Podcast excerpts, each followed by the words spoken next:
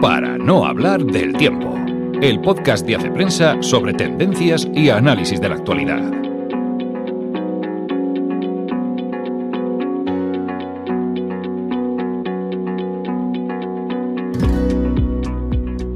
Hola amigos y feliz día del libro. Hoy vamos a dedicarle un poco más de tiempo a la literatura porque es 23 de abril, aniversario de la muerte de Cervantes y de Shakespeare y por este motivo, como acabamos de decir, es el Día Internacional del Libro.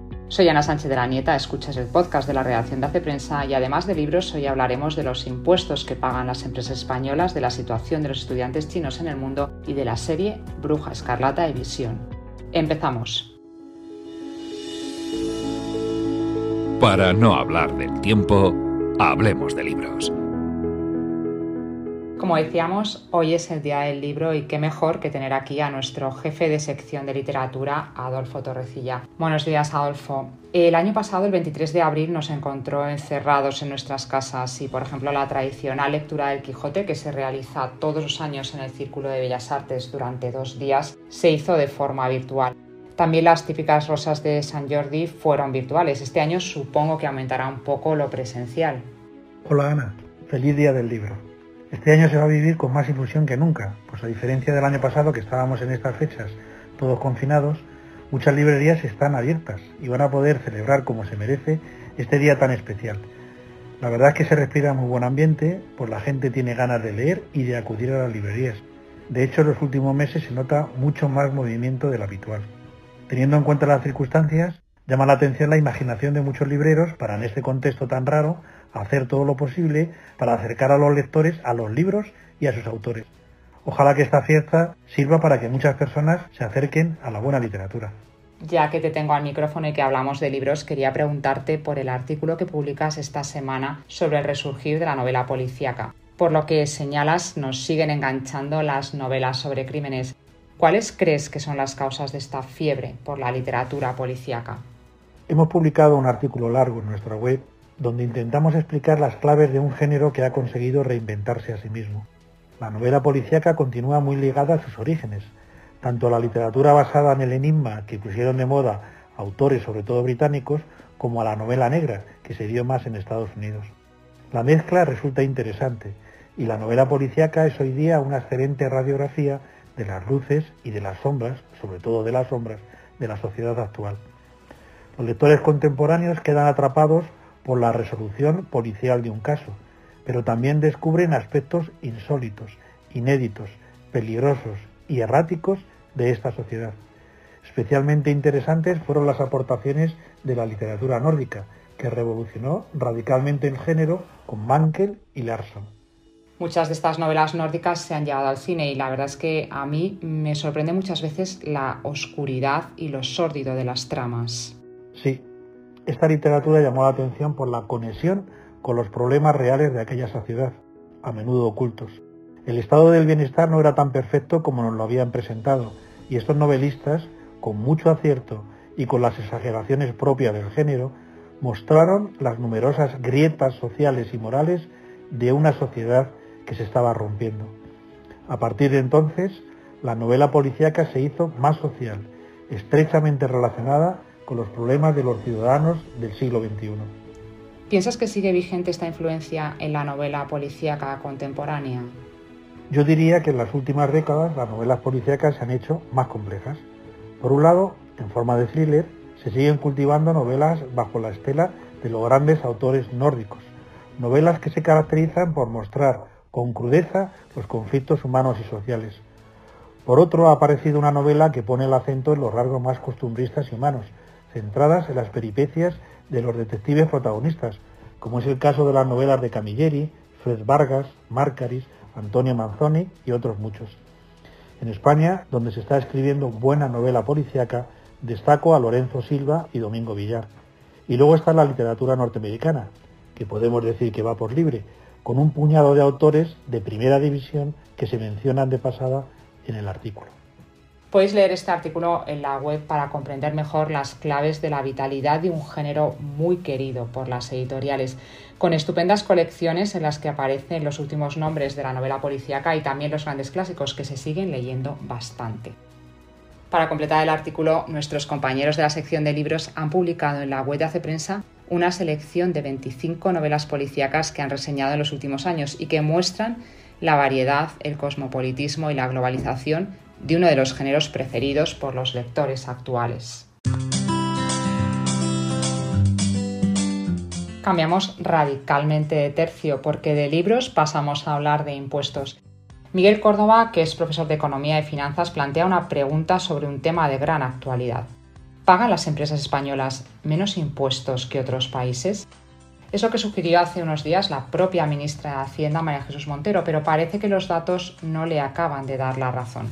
Muy buenas, Ana. La verdad es que es un tema interesante. Las recientes declaraciones de la secretaria del Tesoro norteamericano, Janet Yellen, y el apoyo entusiasta del presidente Joe Biden han desatado la polémica sobre la necesidad de armonizar el impuesto de sociedades a nivel mundial, poniendo un tipo mínimo de tributación que podría estar en torno al 20% y que además obligaría a las multinacionales tecnológicas a tributar en cada país por sus ventas, cosa que no hacen hasta ahora. En el mundo occidental, si miramos los datos de la OCDE, los tipos efectivos de tributación están por encima de ese 20%. En particular, España está en el 25%, a pesar de que desde determinados sectores de la izquierda española se dice que se paga poco por el impuesto de sociedades, pero obviamente se están fijando en algunas empresas del IBEX. ¿Ocurre lo mismo en otros países o es que España es una excepción? El problema de España es que, en un país con un modelo productivo basado en las pymes y micropymes, y en el que los salarios son casi la mitad que los europeos, y con ese modelo, es muy difícil conseguir los ingresos fiscales necesarios para sostener una administración pública. Además, los empresarios españoles apenas invierten en I+D, de hecho la mitad que en la media europea. Por lo que el crear empresas con tecnología propia y que puedan crecer en los mercados se torna una misión casi imposible.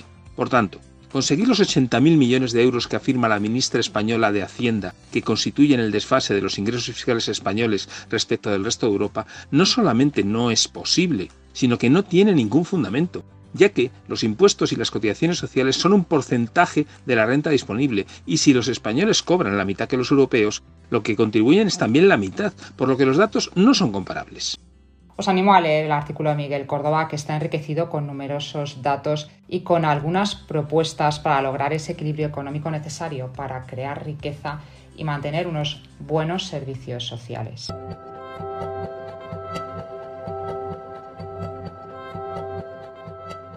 Y de impuestos a la China, porque Luis Luque escribe esta semana sobre una cuestión que reconozco que me ha resultado curiosísima habla sobre los estudiantes chinos que salen a cursar sus carreras universitarias en el extranjero, que son miles, y los que vuelven después a China, que son la mayoría de los que se van. Hola Luis. Hola Ana. Sí, es curioso este fenómeno. A buena parte de los estudiantes internacionales les atrae la idea de quedarse en el país de destino, pero a los chinos les pasa bastante menos. En cuanto se gradúan, una gran mayoría regresa a casa, lo hace un 80%. Hay varios factores para esto, y lo referimos en el artículo. Pero uno muy interesante es que los jóvenes chinos, nacidos en los 90, en los años de despegue económico del país, han crecido en plena era de Xi Jinping, una época de estabilidad económica y de mayores niveles de bienestar, y en la que el país ha incrementado también su influencia externa. A todo esto se suma el énfasis del gobierno en lo ideológico, en proyectar la idea de que la grandeza de China es únicamente posible bajo el Partido Comunista. Y los jóvenes son formados en estos conceptos. O sea, es todo un cóctel, si mezclas bonanza económica, oportunidades laborales, prestigio que les da el haber estudiado en universidades de otros países y un liderazgo fuerte que garantiza estabilidad, los jóvenes chinos no se complican demasiado. Si en casa pueden prosperar y ganar un estatus que les permita hacerse con el último iPhone, pues no le buscan tres patas al gato en temas políticos. No les importa que su gobierno meta a los uigures en campos de trabajo forzado o que ataque los pocos mecanismos democráticos que le van quedando a Hong Kong. Con que ellos y los suyos vivan tranquilos, China es el mejor sitio en que se puede estar en este mundo hostil. Por ahí va el tema.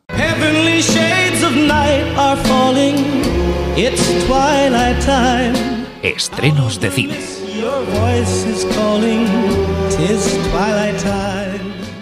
Hay fines de semana en los que la cartelera de estrenos es muy poco atractiva. En la web de Hace Prensa de esta semana incluimos una comedia francesa como Mamma María, que tiene a Isabelle Huppert como protagonista interpretando a una improvisada traficante de droga. Un entretenimiento amable y menor y aún así el mejor estreno de la semana en salas. Y vosotros os preguntaréis qué pinto yo hablando de una película francesa con música de los Platters. Pues muy sencillo, que esta semana no tenía película y me he ido a una serie. Una que tiene que ver bastante con los años 60 y con los Platters. Una comedia de lo más peculiar que ya podemos ver en Disney Plus y que cuenta la historia de un matrimonio entre un robot y una mutante. Wanda y Visión. ¿A qué hacemos buena pareja? Este es nuestro hogar. Quiero que nos integremos. ¡Oh! ¡Esto va a ser la monda! ¿De dónde venís? ¿Cuánto tiempo lleváis casados? ¿Y por qué no tenéis hijos aún? Nuestra historia. Creo que lo que mi mujer quiere decir es que venimos de... ¿De dónde? ¿Cuándo os casasteis? ¡Narices! ¿Por qué? La serie recuerda en parte a películas tan divertidas como Spy Kids o Los Increíbles, pero Bruja Escarlata y Vision pretende no parecerse a nadie y la verdad es que lo consigue. La serie intercala formatos muy distintos, como la comedia de situación de los años 60, como el show de Lucille Ball, ficciones setenteras familiares tan entrañables como la tribu de los Brady, combinadas con recursos como el falso documental y los continuos saltos espaciotemporales. ¿Qué estamos viendo aquí? ¿Es una realidad alternativa? ¿Un viaje en el tiempo? Es una sitcom. ¿Protagonizada por dos Vengadores? Es una hipótesis. Este cóctel incluye episodios de aventuras al más puro estilo Marvel, pero siempre con una ironía que gustará especialmente a los mayores y probablemente desconcierta a los menores. El brillante diseño de producción, la química entre Paul Bettany y Elizabeth Olsen y la relevancia de los personajes secundarios hacen que Bruja Escarlata y Visión sea una de las series más destacables para todo tipo de públicos. Una serie corta, simpática y muy diferente, que recuerda la necesidad de un hogar seguro y estable a prueba de todo tipo de bombas. Wanda, ¿me recibes? ¿Qué están haciendo contigo? Este es nuestro hogar. Pues luchemos por él.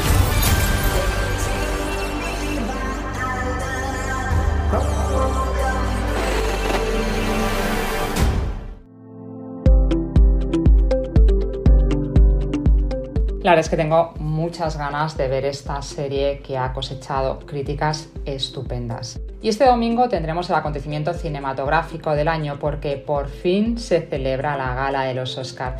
En la web de Prensa tienes toda la información sobre las nominadas y también hemos hecho un resumen sobre los títulos que más nos han llamado la atención y dónde podemos verlos porque muchas de estas películas están ya en plataformas. Amigos, esto es todo por hoy. Si te ha gustado, no te olvides de compartir nuestro podcast, que todavía hay muchos que no nos conocen. Nos vemos, o mejor nos escuchamos, la semana que viene. Hasta entonces.